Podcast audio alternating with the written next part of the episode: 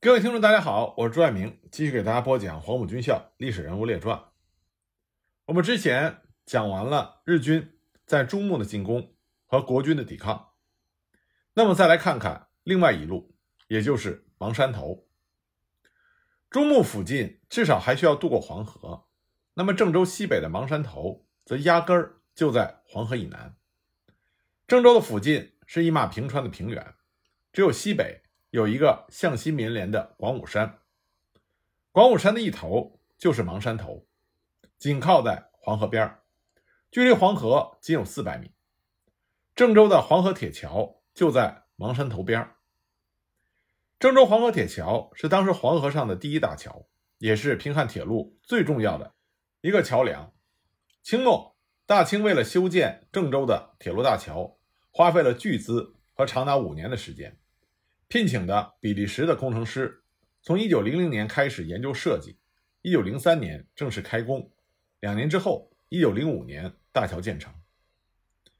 郑州黄河铁桥修建的时候就考虑到了军事意义，所以采用了钢铁结构。该桥长达三千零一十五米，是当时全国第一，在亚洲也是首屈一指。1938年豫东失守之前。国军炸毁了部分桥墩，并将南端的四十二孔的钢梁运到了湘桂以及黔桂铁路进行使用。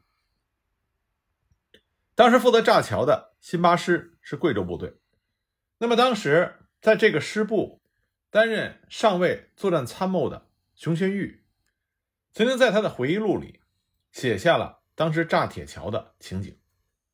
我们很多人在看抗战史的时候。愿意看胜利，愿意看我们的国军八路军、新四军如何伏击日军，最好是打的日军屁滚尿流。但是这不是抗日战争的全景。十四年的抗日战争，它的主旋律只有两个字：悲壮。既有因为实力悬殊、装备不行，只能拿人命去填，寸土不让、死战不退、以身殉国的悲壮。也有为了大局考虑，为了保存实力，来日再战而忍辱撤退的悲壮。只有真正的了解了所有的这些，我们才能真正的体会和明白抗日战争的意义。而熊参谋关于炸毁黄河铁桥的这段回忆，正是反映了中国军队被迫忍辱后撤的那种悲壮。所以这里呢，我给大家描述一下。熊参谋写道：“一九三八年二月十二日，我新八师奉战区司令长官程潜将军的命令，由郑州火速的开赴黄河大铁桥两岸布防，并且奉命在土肥原贤二率领的侵华日军主力第十四师团逼近北岸之际，毅然炸毁黄河大铁桥，使敌人的机械化部队不能长驱直入郑州。十三日晚饭之后。”新八师师长蒋在珍命令我前往黄河大铁桥，向已经先期赶到的工兵连了解炸毁大桥的准备情况。当时天色已晚，阵阵冷风从河面上刮来，像刀子一样割脸。指挥所距离黄河大铁桥约五公里，我带了两个卫兵，以手电筒照路前行。我到达桥上之后，工兵连连长周玉蕊报告称。该连已经开来三日，各项准备业已完成，对于炸毁大铁桥有充分的把握。午夜二时过后，我才匆匆的赶回指挥所复命。蒋师长听完我的报告，顿时紧锁眉头，满脸阴云的叹息说：“以我穿草鞋、持步枪之不足，迎战日寇之坦克装甲，岂能战而胜之？看来我万余贵州兄弟指日之间。”就要血溅黄河了。我听后，血气奔张，暗暗抱定为国捐躯之决心。十六日凌晨五时，蒋在珍师长接战区司令长官程潜的命令，新八师掩护并指挥工兵连炸桥，固守黄河南岸阵地。蒋师长当即严令全师的官兵与阵地共存亡，纵于一兵一卒，亦不得擅自撤退。十一时许，警报骤响，有敌机一架盘旋在铁路桥上空侦察，因为敌机做超低空飞行，当时狂风怒号，波涛汹涌，铁桥中央的一名哨兵竟然被敌机卷起的狂风吹落到河中。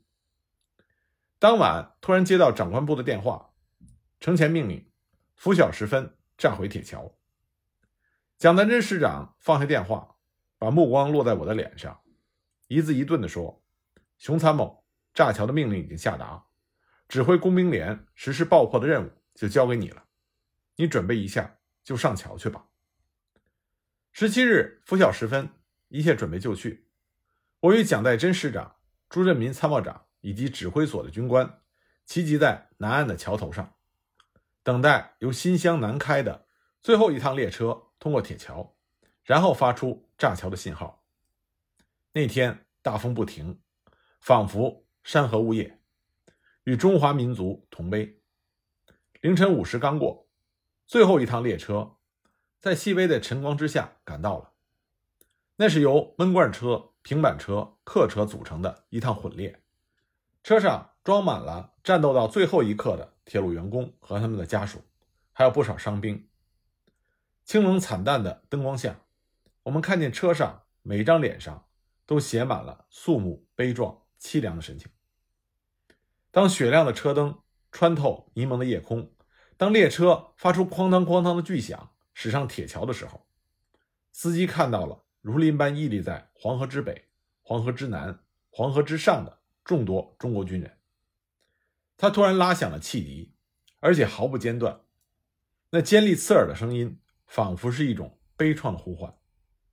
这是一个饱受屈辱的民族发出的含血带泪的愤怒与不屈的呐喊。顷刻之间，天之下，地之上，回荡着大海涨潮般汹涌澎湃的嚎啕与怒吼。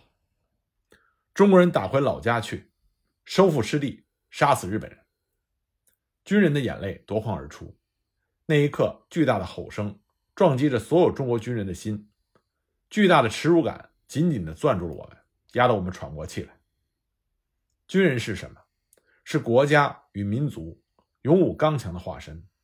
谁都清楚，养兵千日，用兵一时。然而，由于国家的落后与贫弱，我们这些身穿军装的男子汉想勇武。却勇武不起来，想刚强却刚强不起来。我们流淌的眼泪中，既包含着悲愤，也有着深深的羞愧。列车过桥之后，傅恒忠团长奉命率领着掩护部队立即撤向南岸。五时一刻，蒋代珍师长向我下达了炸桥的命令。我高举着信号枪，连发了白色信号弹五发，顿时此起彼伏的爆炸声惊天动地。黄河大铁桥笼罩在滚滚的烟团与频频闪烁的火光之中。当爆炸声停息之后，我和周玉蕊立即上桥检查。不料，因为技术原因，多达百孔的大铁桥仅被炸坏三孔而已，其余的九十七孔虽然已是遍体鳞伤，但只不过是被炸药崩掉了一层皮肉。这个时候天色已白，前方的情况不明。黄河以北已经没有国军作战，并且地势平坦，铁轨没有来得及破坏，特别有利于敌人的机械化部队的行动。蒋在珍师长焦虑万分，因为他生怕强敌一旦赶到夺去铁桥，稍加抢修就能行车，这样就等于打开了西通郑州以及中原腹地、南下武汉以及江汉平原的大门，这必然会严重的影响统帅部的战略部署。如果如此，个人丢脑袋事小，或延抗战大计，必然给国家造成无法估量的严重后果。心急如焚的蒋代珍师长亲赴桥上，命令我继续督促爆破，尽快将铁桥彻底的炸毁，并且命令四个营的兵力火速重返北岸防守。如果敌人的前锋逼近，必须死战，以争取炸桥的时间。没有命令撤退者，一律就地枪决。自十七日凌晨到十九日的傍晚，三天三夜时间里，执行炸桥任务的官兵没有一刻不在桥上，没有一刻合眼睡觉。这三天，因为土肥原师团攻占新乡之后，被且战且退的宋哲元的残部吸引去了晋南，没有沿着平汉路南下吸取郑州，所以呢，才得以安全完成了炸桥的任务。工兵争分夺秒的继续爆破，到了十九日傍晚，我查知水面自五十九孔起到八十二孔止，期间都已遭到严重的破坏，即便被日寇夺去，也需要三年五载才能修复。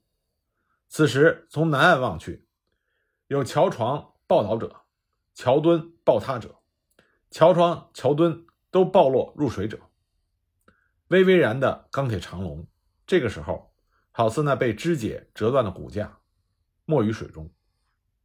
任务终于完成了，但是我们却丝毫没有通常完成任务后的那种满足与欢心，其复杂沉痛的心情无以言表。黄河铁桥被炸断以后，日军的机械化部队在黄河以北被阻挡，无法前进。从1938年开始，日军就花费了一切精力试图修复黄河铁桥，但是由于难度大。和芒山头国军的野炮不断的开炮封锁，始终没有完成。最终，豫中会战之前，冈村宁次下令从日本本土调来了特种修桥机。这种特种修桥机在全日本也只有两台。那么，这种特种修桥机不怕国军火炮的打击，这样日军花费了数月才完成了大桥的修复工作。那芒山头。就成为日军不需要渡桥就可以直达黄河南岸的重要的桥头堡，也是进攻最好的一个支点，因为它距离黄河铁桥很近，再加上芒山头山势陡峭，有很多峭壁，易守难攻，这样就被日军看中。那么，在一九四一年十月，日军占领郑州撤退的时候，日军故意留了一支劲旅驻守芒山头，驻守了一个连队的兵力。日军的一个连队有两个步兵大队和一个炮兵大队，控制了长五公里、宽十公里的山区，为了以后的进攻。可以说，日军的高级将领还是相当的深谋远虑的。说起来，芒山头还颇有名气，它就是著名的楚河汉界所在。豫中地区都是平原，而山地芒山头孤悬黄河边，军事意义非常重要。多次成为兵家必争之地。当年楚汉相争的时候，项羽就是在芒山头构筑了堡垒霸王城。所以日军呢也很熟知汉文化的典故，所以在日军战士里并没有芒山头的称呼，而是直接称之为霸王城。芒山头的国军固守几个要点，其中左翼是被日军称之为魔鬼顶的高地，叫魔麒岭，海拔很高，是芒山头的制高点。也是国军炮兵的观测点。日军认为，只要魔鬼顶控制在国军手里，那么国军隐藏在山洞里面的十二门山炮就可以持续的炮击日军，给进攻造成麻烦，所以必须首先占领。那么中路是被日军称之为“樱花”的主阵地，这个阵地深入到日军的阵地中，有大量的工事，让日军如鲠在喉，也必须占领。在豫中会战爆发之前。芒山头的日军驻扎在霸王城，兵力高达三千多人，背靠着黄河铁桥，随时可以得到北岸重兵的支援。虽然黄河铁桥没有完全修复，不能行走汽车，但是可以通过步兵和马匹，勉强也可以走马车，可以维持上万军队的持续作战。打大型进攻仗肯定不行，打防御战还是小菜一碟。除此之外，在黄河的北岸。还部署着日军的重炮部队，随时可以给予火炮支援。据当时的国军士兵回忆，对岸的日军重炮是一个大队的150毫米榴弹炮，一个中队的100毫米加农炮，每天轰击两个小时。在这种地形、兵力和火力下，国军很难将南岸的日军吃掉。国军先后发动过近百次攻击，企图肃清黄河南岸的日军，都是无功而返。仅仅从1941年11月到12月，国军38军就曾经连续进攻三十多次，一度还攻占了日军的部分阵地。但是日军有着绝对的火力优势，还能不断的增援反攻，国军力战不胜，这些攻势都失败了，而且官兵的伤亡还很大。最终呢，郑州的国军110师在这个山区的西部，暂编的十一师在这个山区的南部和日军形成了对峙。双方都根据山势修建了大量的工事，也布置了雷区，还设置了各种障碍物。那芒山头背靠着郑州的黄河铁桥，也就是日军占领了这个桥头堡，就会让国军整个黄河防线失效，大量的日军主力就可以通过郑州的黄河铁桥，源源不断的开赴芒山头，兵不血刃的就可以渡过黄河。那么国军在一九四一年以后，为什么不全力的反击夺回芒山头呢？答案很简单，你吃不掉这里的日军。这里有日军的一个炮兵大队，自己就有十二门七十五毫米的野炮。黄河对岸还有一个日军的重炮兵旅团一部，配备了一百毫米以上的大口径重炮几十门。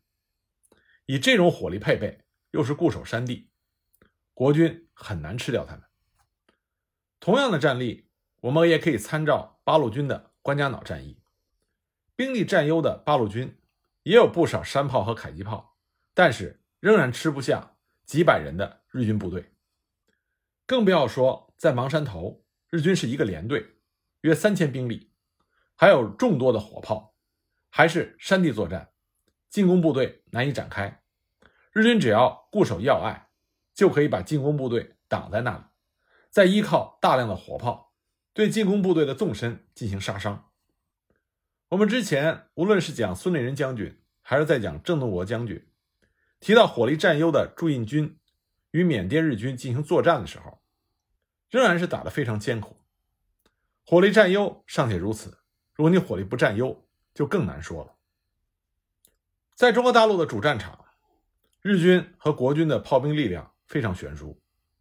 在芒山头，与日军这个连队对峙的是国军八十五军的两个师，汤恩伯特意给了他们一个军的炮兵配属，这也不过是一个炮兵营，十二门七十五毫米的俄制野炮而已。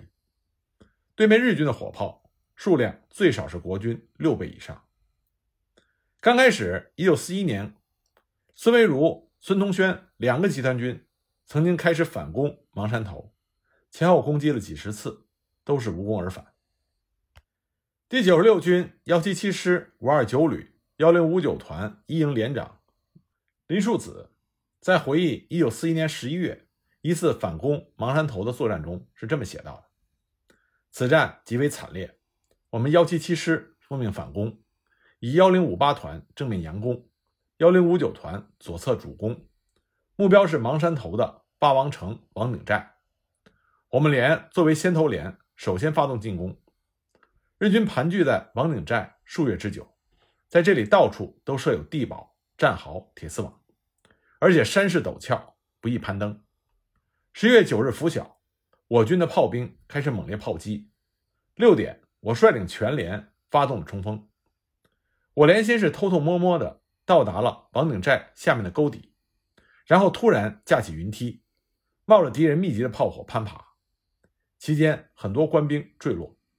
后面的战士非常勇敢，毫不畏惧的拼死冲击，终于冲入敌阵。日军挡不住我们的攻势，纷纷的向后撤退。我连立即追击，但是冲锋二百米。就遭遇到敌人大量的暗堡火力的拦阻。当时我军没有火箭筒这类武器，只能依靠步兵携带着炸药包冲锋炸碉堡。但是日军的火力实在太猛，又据守攻势，用掷弹筒快速的炮击，爆炸手上去一个死一个，只能全面冲锋。我连的官兵英勇无比，用手榴弹和刺刀同日军死战。我在部队的最前面。先被敌人的机枪击中，负重伤。因为战斗到最紧要的关头，不能没有连长，我就咬牙带伤指挥。没想到我又被一发掷弹筒击中，再次受伤。这个时候失血过多，神志模糊，勉强把指挥任务交给了中尉排长尚中道。尚排长率领我连继续冲锋，和优势的敌人展开激烈的肉搏。我军的刺杀受过严格的训练。但平时一天只有一斤米，没有副食，营养很差，体力衰弱，力气不如日军，加上部队的装备差，步枪缺乏足够的刺刀，很多士兵只能抡起枪托砸敌人。经过激烈的肉搏，我连伤亡过半，只能退了下来。此战中，我连拼了全力，全连一个连长、三个排长，一共四个军官全部伤亡，我和上排长都负重伤，另外段排长、副排长两个排长殉国。面对日军强大的炮兵火力和坚固的工事，你就算拼命，没有装备，也很难达成作战目标。八十五军的炮兵营长冯尧和也在自己的回忆录里写道：“日军占据着霸王城的高地，居高临下，经常炮击我军阵地的周围村庄，造成我军民的人身伤亡和财产损失。敌我炮兵的力量悬殊。”我军炮兵部署在二线平原的阵地，只要一开炮，就会暴露目标。日军立刻以优势的炮火还击，导致我军的炮兵受损失。更不要说还有敌人空军的存在。我们一个军才有这十二门野炮，军长吴绍周对炮爱如性命，只能下令不要开炮。所以日军一度非常的猖狂，几乎每天都向我阵地开炮。我上任营长以后。把营部搬到距离日军阵地十一公里的公庙村，看到日军的炮兵肆无忌惮，全部官兵个个是义愤填膺，发誓要和日军拼命。可日军具有炮火优势，可以说从一九三七年开始就是这样，一直持续到一九四四年，已经是七年了。日军方面曾经经过估算，认为日军一个大队一千多人的火力，远超过国军军阀部队的一个师。日军一个连队三千多人的火力，远超过国军中央军部队的一个师。这种火力的差距，就导致国军很难在攻击作战中取胜。实际上，国军在一九四四年前一次全歼日军一个连队的战力非常少，即便是全歼日军一个大队，也是非常困难。那么，在近百次反攻芒山头无效之后，国军只能无奈的转为对峙。同时以十二门七十五毫米的野炮进行反击。那么前面提到了，因为敌我炮兵力量的悬殊，国军刚开始完全被日军压制，根本不敢开炮。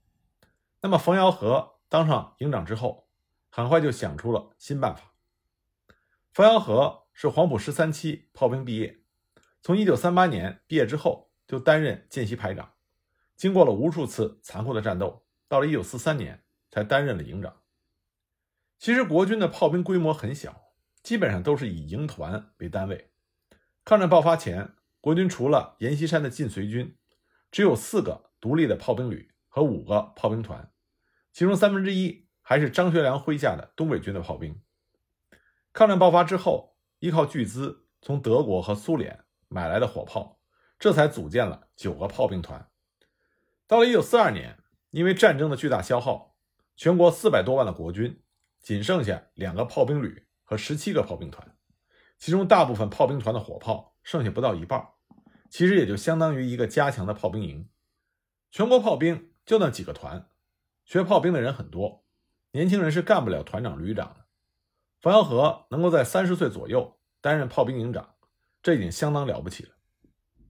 那么冯尧和也的的确确是真材实料的炮兵军官，他上任之后。立即去阵地观察多天，终于想到了一个好办法。芒山头一带是山地，沟壑纵横，地形复杂。当地一些贫穷的老百姓一般是不盖房屋，就是在山体上打窑洞。冯尧和反复观察，认为这些窑洞很巧妙，具有军事意义。冯安和发现，距离日军阵地不远的地方有一条深达八米的土沟可以利用。他们就在这条土沟的断崖之下，开凿了类似于窑洞的大洞，洞内用木桩反复的加固，防止坍塌。每个洞里面放置一门炮，炮口和炮身附近都排列着木桩，防止敌人炮弹弹片的飞入。山洞之间通过隧道相通，每门炮有一台电话。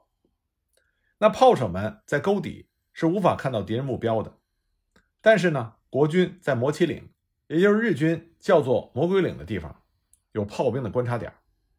摩旗岭是整个芒山头的制高点，那么国军的火炮就可以有效的打击这里所有的目标。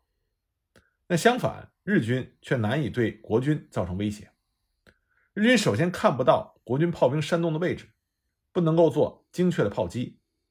其次呢，就算日军通过空军判断了国军山洞的大概位置，也难以击中，因为国军的山洞处于山沟的断崖内，角度太小，日军的炮弹即便是侥幸落入山沟，也只能在山洞的上方爆炸，打不到山洞里面。